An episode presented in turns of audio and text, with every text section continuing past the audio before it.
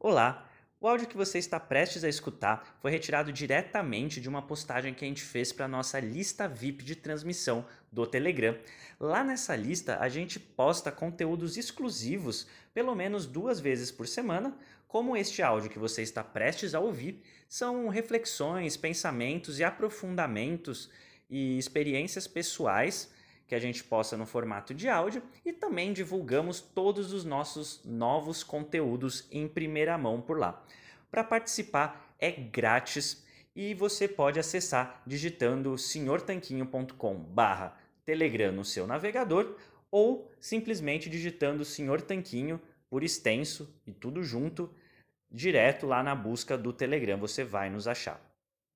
E se você gosta de conteúdos por áudio, e eu acredito que você goste, afinal você está ouvindo um podcast.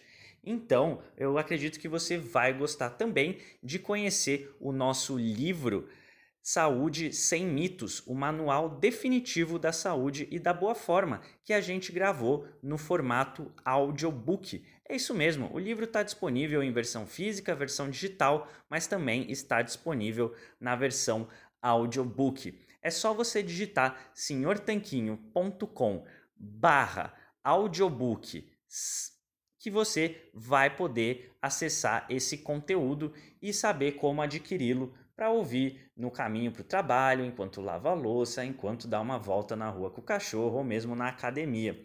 São mais de quatro horas e meia de muito conteúdo para você. Tendo dado esses recadinhos iniciais, Vamos agora para a transmissão, vamos agora para o que interessa, o conteúdo de hoje. Fala Tanquinho e Tanquinha, vamos explicar um pouquinho aqui sobre a relação proteína e energia. Então, a relação proteína-energia é um conceito que vem da ecologia nutricional. O que, que isso quer dizer?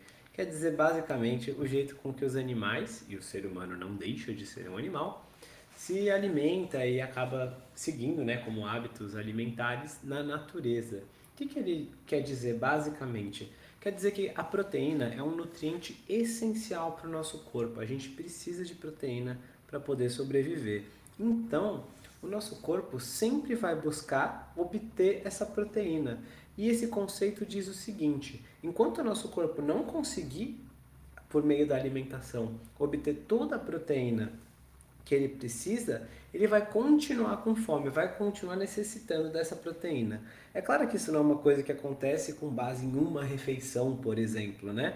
Mas é uma coisa que é, a médio e longo prazo acaba fazendo a diferença. Então, se você come uma dieta com muitas calorias, porém pouca proteína, você vai estar consumindo esse monte de calorias, esse excesso, pode até ganhar peso, mas ainda vai estar com fome o tempo todo. E aí foi desenvolvido, aí foi meio que estipulado, difundido esse conceito por causa do, do médico americano Dr. Ted Naiman. Ele criou esse livro aí da relação proteína-energia, que explica esse conceito um pouco mais a fundo e populariza essa dimensão. Então, a relação proteína-energia é justamente a razão entre a proteína, né, que é esse nutriente essencial, e a energia, as calorias de um alimento. E o que, que, é essa relação exatamente? Como é que ele define isso? Ele define em termos de porcentagem das calorias vindas da proteína sobre o resto? Não, não, não, não, não. Ele define de uma maneira muito mais simples. Ele fala assim: pega um alimento, vamos supor 100 gramas desse alimento, vê quanto tem de proteína, quantos gramas. Ah, vamos supor é, um bife de carne tem 20 gramas de proteína a cada 100 gramas. Ótimo. Quanto tem de energia? Então é carboidrato mais gordura. Então, no caso, esse bife vai ter 0 gramas de carboidrato e vamos supor é, 5 gramas de gordura.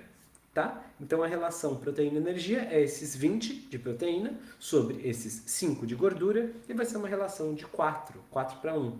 Então, é um alimento com alta relação de proteína e energia. É um alimento muito favorável para você colocar na sua dieta por ser muito nutritivo, por favorecer uma grande saciedade.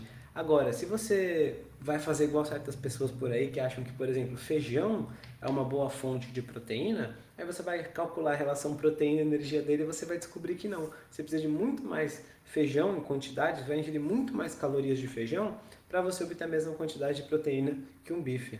Mesma coisa vale para qualquer outro alimento do seu estilo alimentar.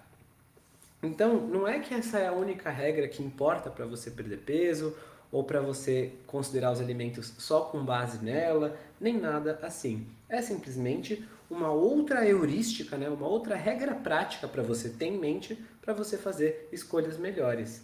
E não quer dizer necessariamente que todos os alimentos que você come têm que ter uma relação boa de proteína e energia. É mais importante obter essa relação favorável ao longo de toda a sua alimentação, né? da sua dieta do dia inteiro.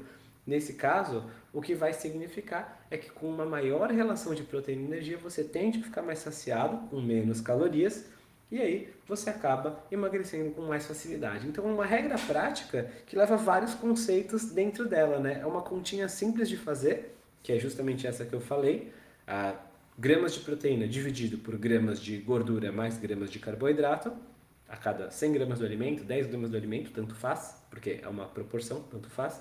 Então é uma regrinha prática, essa continha prática, que na verdade vai simplificar vários conceitos importantes, conceitos como saciedade, para você não passar fome, conceitos como densidade nutricional, que quer dizer nutrientes essenciais que a gente tem no alimento, a proteína, um desses nutrientes, conceitos como calorias, que é parte da energia dessa equação.